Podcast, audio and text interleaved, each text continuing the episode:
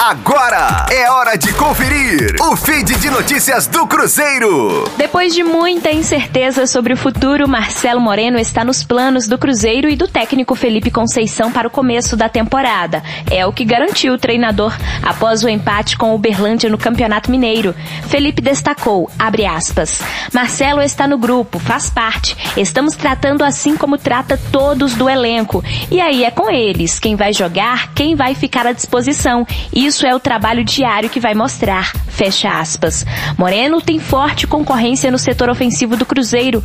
Atualmente, a Raposa conta com nove jogadores em busca de uma vaga no ataque titular da equipe. São eles Rafael Sobis, Felipe Augusto, William Potker, Thiago, Wellington, Bruno José, Estênio, Gui Mendes e o próprio Marcelo Moreno. Rosane Meirelles com as informações do Cruzeiro na Rádio 5 Estrelas. Fique aí! Daqui a pouco tem mais notícias do Cruzeiro. Aqui, Rádio 5 Estrelas.